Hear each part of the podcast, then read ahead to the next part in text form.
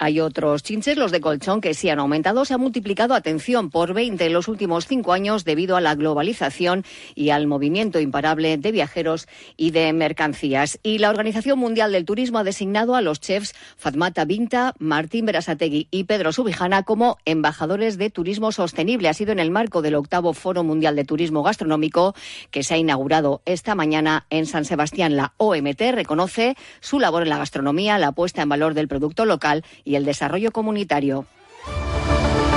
Llegamos a las 3 menos 20. Radio Estadio toma ya el relevo con toda la información deportiva hasta las 3 de la tarde con Gorka Citores Arracha León.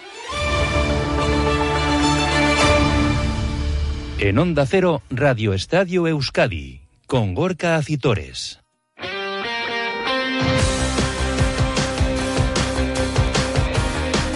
Y con Félix Santiago a los mandos técnicos, ¿qué tal la Raza León Deporte hasta las 3 en punto de la tarde en este jueves 5 de octubre que nos lleva a la novena jornada de liga en segunda división que van a cerrar hoy tanto la Sociedad Deportiva Ibar en Miranda como la Sociedad Deportiva Morevieta en Ferrol. El Atlético abrirá mañana la novena en primera división ante la Almería en Samés. El turno para Deportivo La Vez y Real Sociedad llegará el domingo.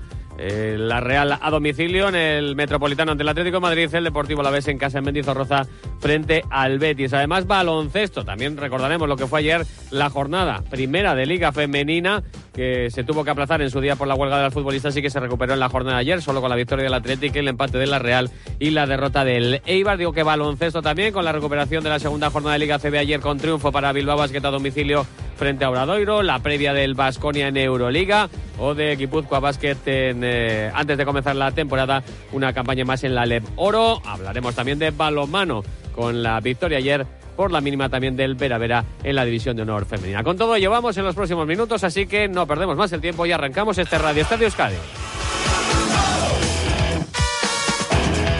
Y lo hacemos con fútbol, en este caso en segunda división, novena jornada que van a cerrar ahí los nuestros. El primero en actuar esta tarde a las 7 en Andúba y frente al Mirandés es el Eibar. Íñigo Taberna, ¿qué tal la Rachaldeón? Hola, ¿qué tal Gorka Rachaldeón? Pues sí, el conjunto armero, dime, dime, Gorka. No, decía, ¿con qué última hora del conjunto armero? Pues nada, un Eibar que está concentrado ya de cara al partido de esta tarde y el conjunto armero que quiere prolongar ¿no? su buena racha de resultados y sumar así su cuarta victoria consecutiva tras las logradas ante el Racing de Ferrol, Cartagena y Tenerife. José Echeverría ha convocado a 21 jugadores para el choque. Finalmente, Aguera Queche, que era duda, es baja por unas molestias en el muslo izquierdo. Veremos a ver si llega para el partido del domingo contra la Morevita. Siguen siendo baja por lesión Correa y Conrad de la Fuente vuelve a la lista Venancio, tras haber superado una lesión muscular. El técnico armero espera que su equipo esta tarde sea igual de sólido que en la última jornada liguera ante el Tenerife. Pues tenemos que intentar parecernos mucho al, equipo del otro día, hacer un partido parecido, que, bueno, que la sensación cuando el Eibar cruza el medio campo, que puede haber peligro, que al final tenemos eh, argumentos porque somos un equipo eh, muy centrador. De hecho, somos el equipo más centrador de la categoría y es un equipo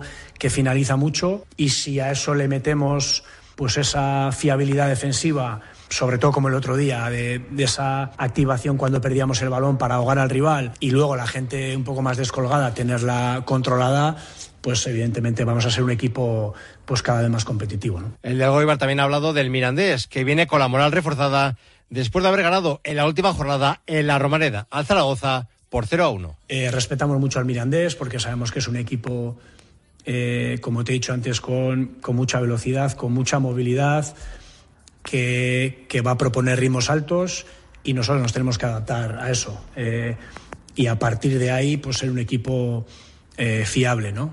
con balón cada vez estamos mejor. Creo que defensivamente hemos dado un paso al frente y y incomodamos mucho más a los rivales.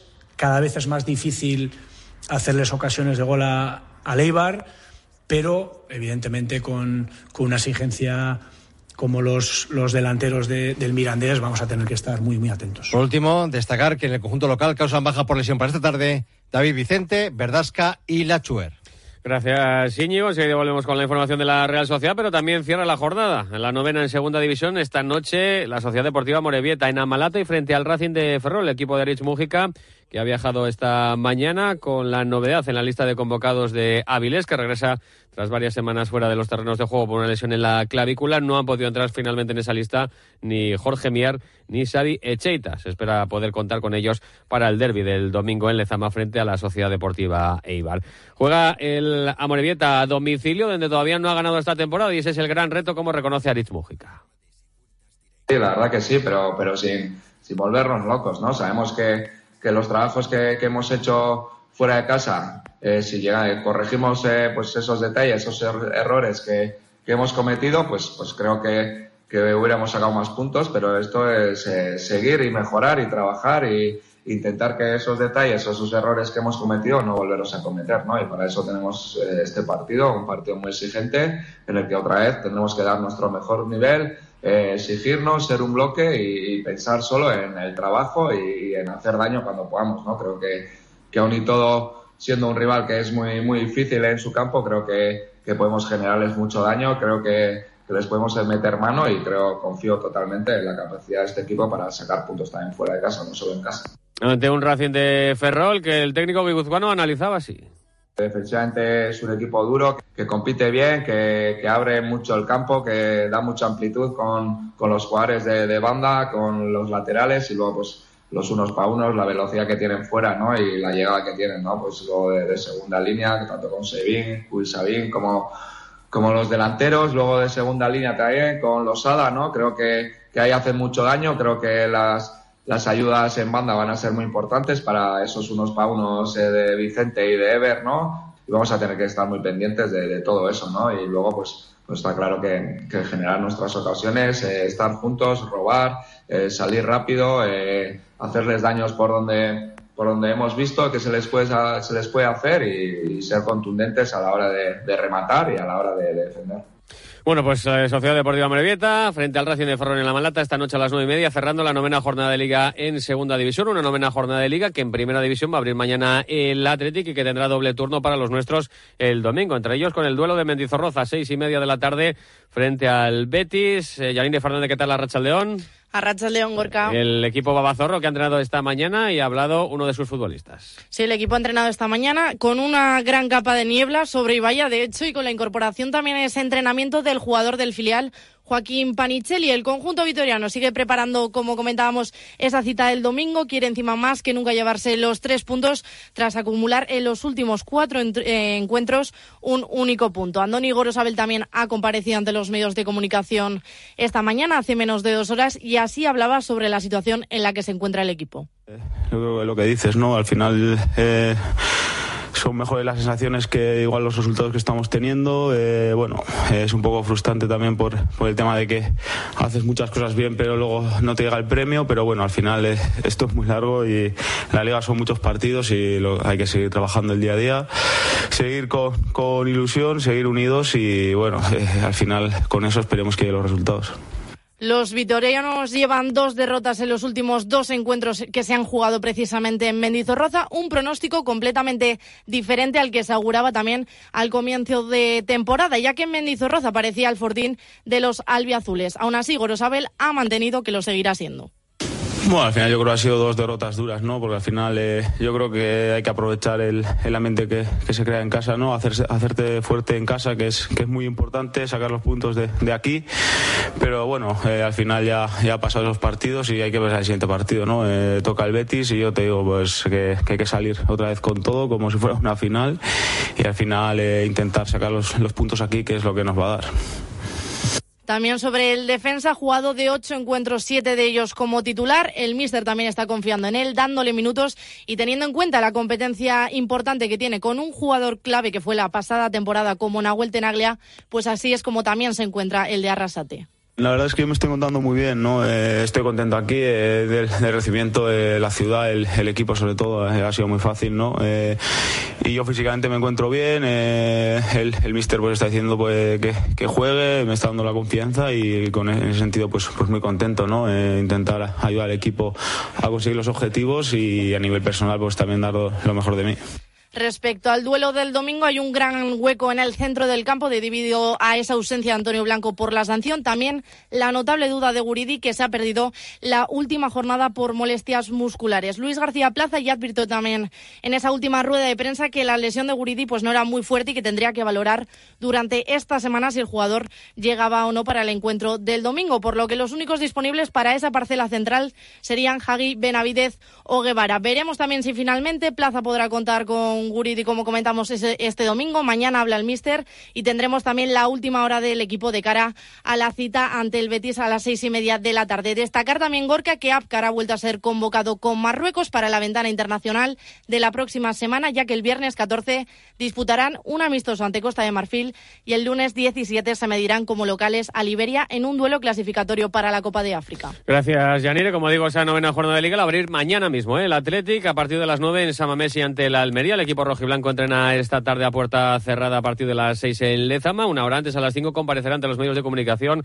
Ernesto Valverde, que va a recuperar para esa cita hoy en tras cumplir partido de sanción. Espera poder contar tanto con Ander Herrera como con Guruceta, que han estado entre algodones durante toda la semana y son duda. No parece que vaya a poder hacerlo con Vesga, Galarreta, Unai Gómez y Nolas Coain, que siguen en la enfermería. Insisto, Valverde hablará esta tarde. El que ha hablado es el entrenador, de momento interino, de la Unión Deportiva Almería, pero que se va a sentar, se va a seguir sentando mañana en el banquillo visitante de San Mes. Hablamos de Alberto Lasarte, que hablaba así del conjunto rojiblanco bilbaíno. Bueno, el Atleti es un equipo vertical, es un equipo eh, que hace mucho ataques rápidos, que, que, le gusta jugar por banda, le gusta jugar con espacio, un equipo ofensivo, tiene muchas alternativas, es un equipo que llega mucho al área, que centra mucho y con lo cual hemos tenido que trabajar mucho ese tipo de situaciones, eh, tanto directas como de centros laterales. Sabemos que tienen alguna duda en el centro del campo, pero al final todos los jugadores que participan pueden ser buenos. El Atlético tiene un estilo muy reconocible, aún así es difícil de contrarrestar, sobre todo en casa, como bien dices,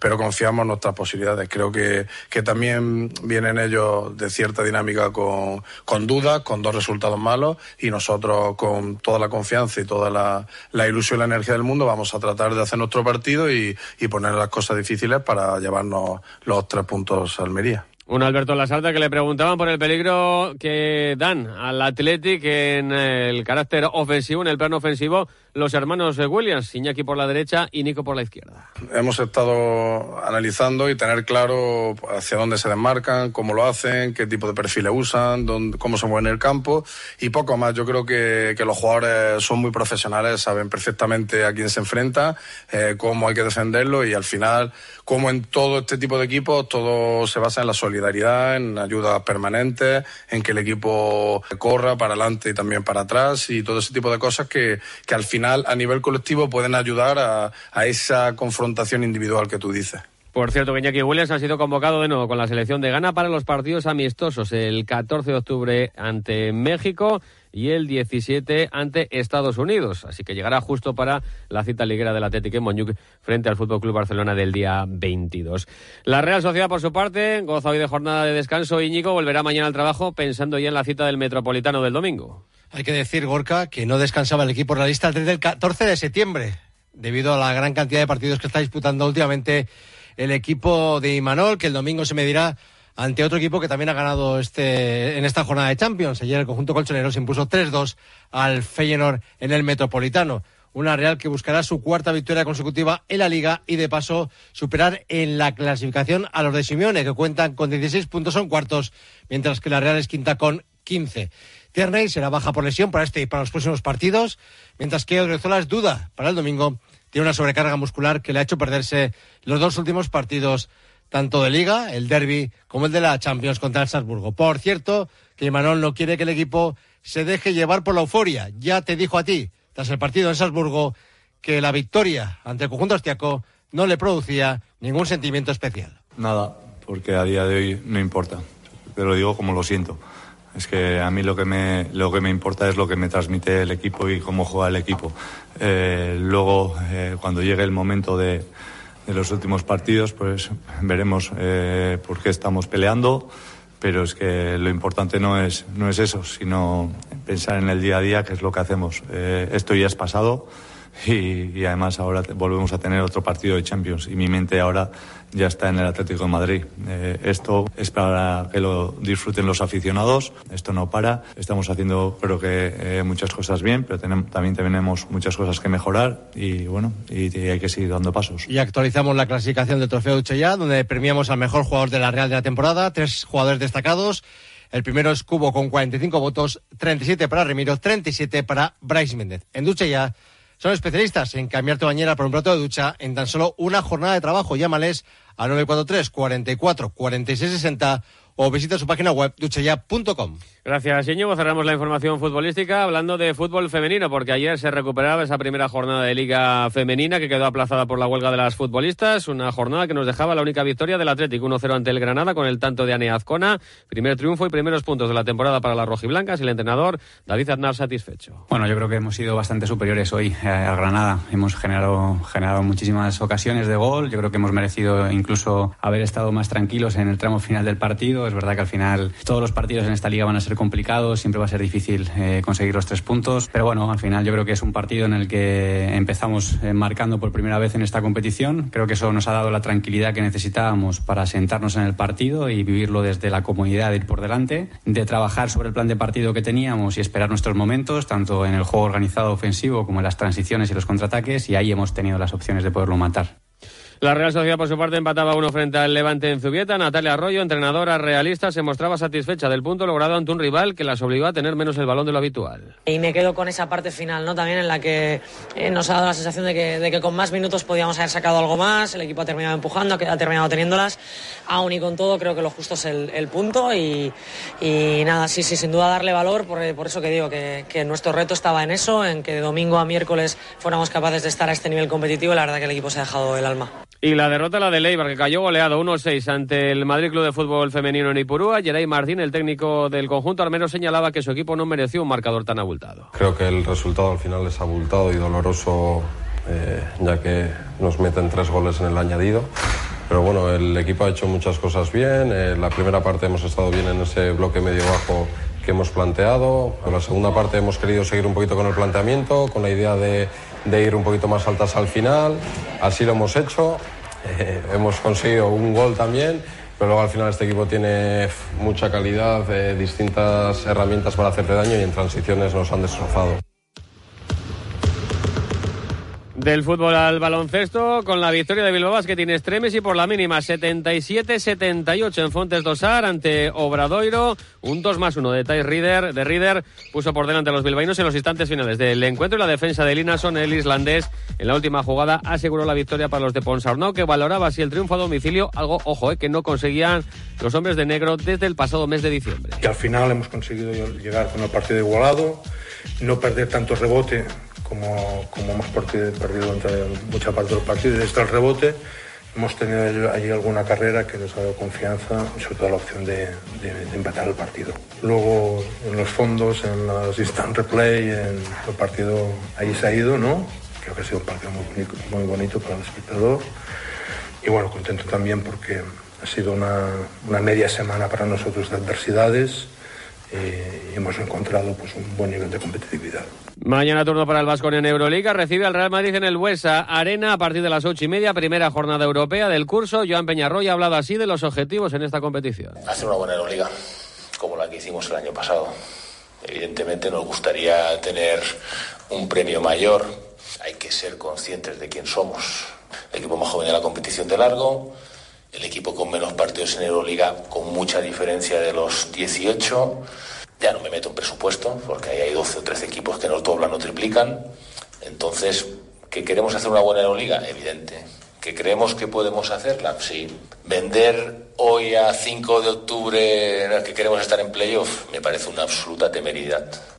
Contundente, Joan Peñarroya hasta mañana, se estrena mañana en el Buesa del Vasconia en Euroliga. Y también mañana se estrena en la temporada el Guipúzcoa Básquet, lo va a hacer una campaña más en la Leboro, jugará a partir de las 9 en la pista del Lleida, un GBC que cuenta con nuevo entrenador, con Miquel Odriozola, que viene de entrenar a Leira Orgue la pasada temporada, el Donostiarra ha querido huir de las comparaciones respecto a la pasada campaña donde el equipo logró ni más ni menos que la clasificación para la Final Four por el ascenso. Yo no puedo compararme con Lolo, somos entrenadores totalmente diferentes, buenos amigos, pero, pero no podemos compararnos con eso, no puedo estar pensando si está Jaworski o no está Jaworski, o si está Jackstas o está Delas, o, o ya está, ¿no? Yo lo que tengo que sacar es el máximo rendimiento del equipo, ir día a día y la competición te pone en su sitio, pero eso sí, con la actitud de, de tener ambición, de, de, trabajar mucho y creo que, que, muchas veces el mirar al pasado está muy bien si te ayuda a aprender, pero si lo único que nos, eh, nos ayuda es a meternos más presión, el pasado no sirve para nada. Y en este último minuto también balomano con la victoria ayer del Superamara Vera Vera en la división de honor femenina.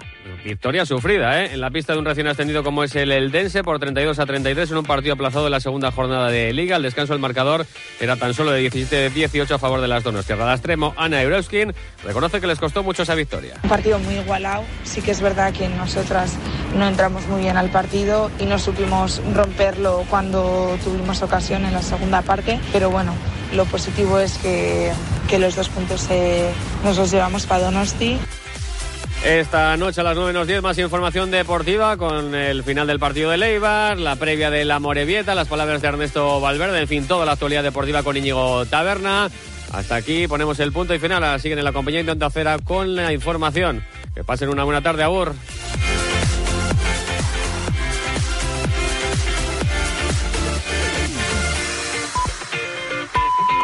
Son las 3 de la tarde y las 2 en Canarias.